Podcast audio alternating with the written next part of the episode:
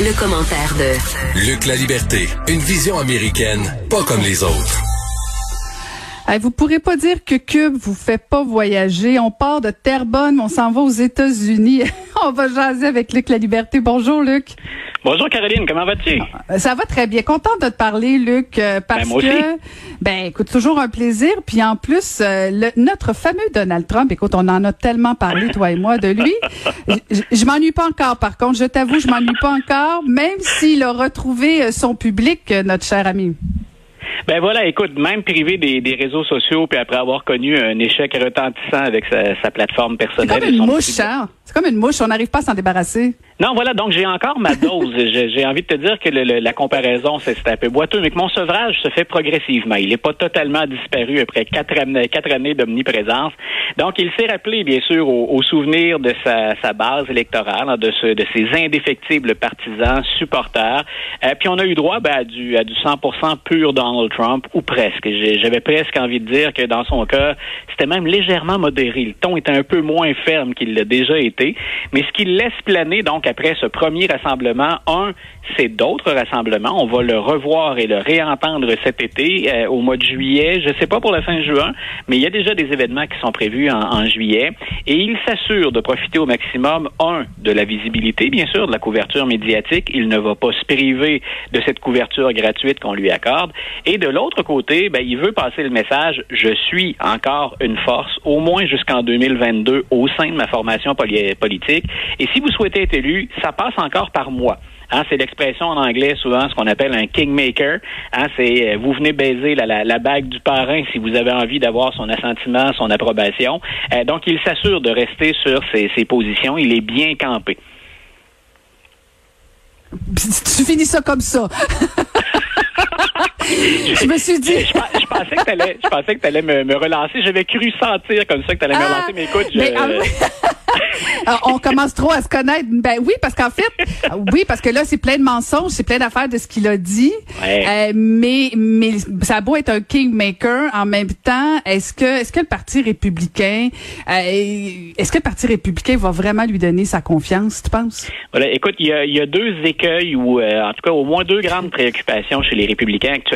C'est est-ce qu'on fait le bon pari pour 2022 Ce sont les élections de mi-mandat, c'est on renouvelle la Chambre des représentants au complet et le tiers du Sénat. Donc c'est une échéance électorale très très importante pour la vie politique aux États-Unis, mais pour l'avenir du Parti républicain en particulier. Donc il y a d'abord cette première préoccupation là. Ils ont, selon les sondages, des chances les républicains de récupérer la Chambre.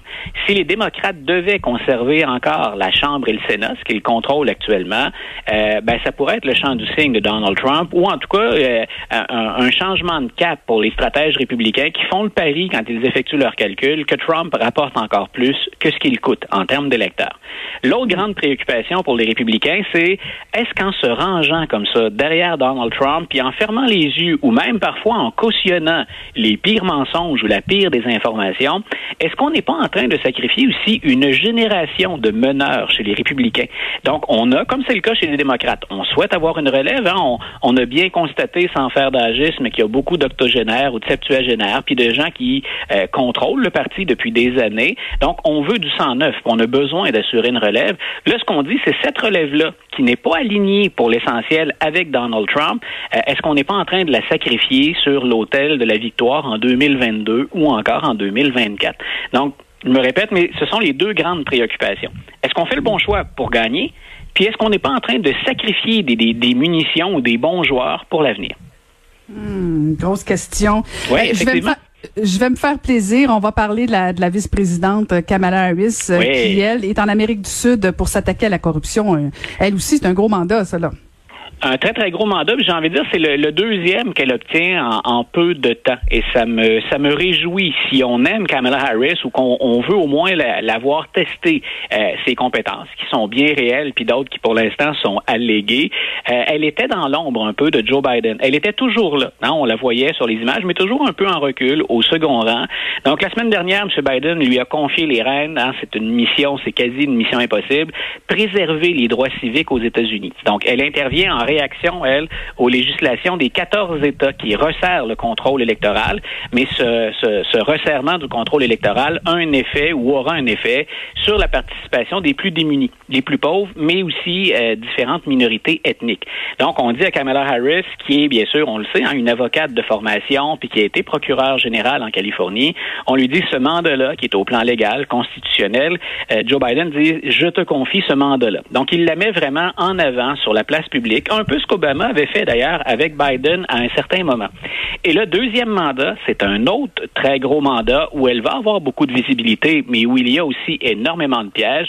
Le président Biden l'envoie donc au Mexique, au Guatemala, au Honduras, puis au, El, au Salvador. Et euh, essentiellement, ben, euh, quand on pense à, l'Amérique centrale ou quand on pense au Mexique, c'est tout de suite la question de l'immigration illégal et illégal qui s'invitent et bien sûr des débordements qu'il y a eu à la frontière. M. Biden, il a été rattrapé très, très, très tôt, hein, même s'il a réussi à faire diversion.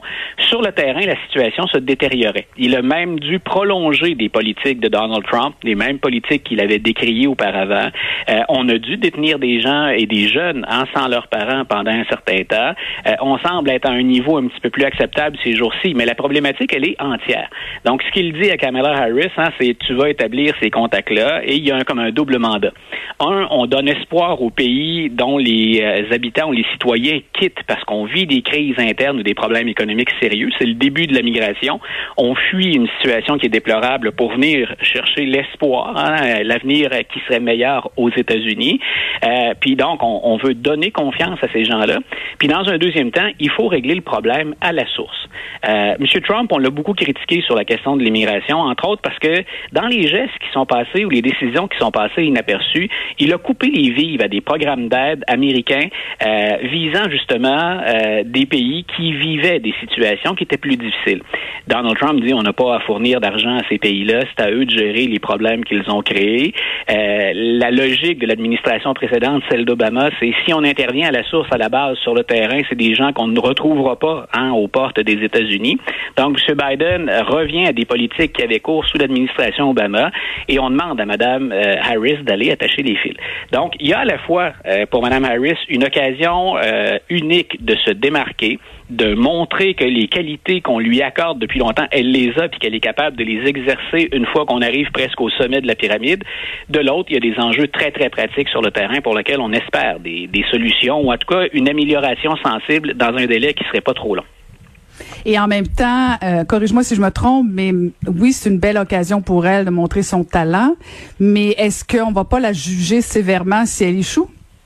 Ben voilà, mais en même temps, c'est le risque qu'a pris Kamala Harris, c'est ce qu'elle souhaite. Elle veut utiliser la vice-présidence. Parfois, hein, la, la, la vice-présidence, c'est l'endroit où on va pour euh, pour disparaître. Hein. Euh, elle a évolué d'ailleurs cette fonction-là avec le temps, mais bien souvent, on permettait euh, aux candidats à la présidence d'aller chercher des, des gains, du financement supplémentaire. Mais on a vu aussi, regarde Mike Pence de l'autre côté. Le Mike Pence est en campagne déjà pour 2024 actuellement. il est dans une drôle de position parce qu'il doit dire qu'il est différent Trump tout en défendant son bilan. Donc, Mme Harris a décidé, elle, d'utiliser euh, la, la vice-présidence comme un tremplin. Euh, et bien sûr, ben, ça vient avec euh, ça vient avec les deux côtés de la médaille. Donc, euh, plus exposé, plus en vedette, plus en lumière, il y a comme n'importe quel politicien en vue une obligation de, de résultat. Et comme on présente déjà sa, sa vice-présidence comme étant historique, hein, c'est la première femme d'origine asiatique, Asie de l'Ouest, puis c'est la première femme de couleur, la première femme pour donc, on dit, ben allons, le symbole est très important, bien sûr, mais allons au-delà du symbole. Que peut-elle livrer? Et c'est important pour 2024. M. Biden n'a pas encore dit qu'il allait disparaître en 2024. Il dit, si mon bilan est bon, c'est pas impossible que je fasse ça. Mais il achète du temps en même temps. Puis Mme Harris doit profiter de cette période-là pour se démarquer. tout à fait. Et euh, on risque de se reparler de cette fameuse lutte à venir, peut-être justement avec euh, Kamala Harris et Mike Pence. Euh, ce serait deux gros contrastes quand même, Luc. Hein. Je, je, sais qu'on n'est pas rendu là, puis ça fait pas partie des sujets, mais j'imagine, je vois cette image-là. Me semble qu'on a deux contrastes quand même de personnalité. Là. Tout à fait. Puis écoute, tu sais, je, parlais de l'échéance 2022 tout à l'heure. Moi, j'ai bien hâte de voir après 2022. Je, je, pense que Mme Harris va être sur les rangs pour les démocrates. Là. Elle va être très difficile à éviter ou à contourner, à moins d'un échec majeur. De mhm. l'autre côté, c'est tellement flou le paysage. Tant qu'il y a l'ombre, l'ombre de Donald Trump qui plane, c'est très difficile pour d'autres candidats qui ont de la valeur de se démarquer ou de se manifester tout de suite. Donc, Mike Pence en profite. Hein, il prend la température de l'eau. Lui aussi, en fin de semaine, pour la deuxième fois seulement depuis son départ de la Maison-Blanche, euh, s'adressait à une foule. Il passe le message, puis il dit hein, ce qu'on a fait pendant quatre ans, c'était bon, mais je me sépare du président Trump à partir du 6 janvier. Quand il y a eu l'assaut sur le Capitole, lui continue quelque part de défendre ça, ou en tout cas, euh, il, ne renie pas tout ça, cet héritage-là, alors que moi, je dis que c'est condamnable. Euh, en même temps, M. Pence, faut se rappeler, hein, on scandait son nom en disant qu'on voulait le pendre le 6 janvier, donc il, il était comme dans... C'est un écueil pour lui, il peut quand même pas s'associer à ça. Mais si les républicains n'ont que Mike Pence à offrir, je pense qu'on est vraiment dans l'eau chaude. Mike Pence, il est rusé, c'est un politicien d'expérience, mais c'est pas celui qui va aller chercher, qui va faire pencher les indépendants ou encore les démocrates un peu plus déçus ou mous. C'est pas vers Mike Pence qu'on va se tourner. Donc, il faut d'autres joueurs. Mais c'est très difficile présentement pour un autre républicain de sortir la ben tête en disant euh, déjà, moi, je vise 2024. Non, non, c'est ça. Il faut que M. Trump se tasse avant tout ça. Et, là, tu, nous, tu nous fais partir en voyage, Luc?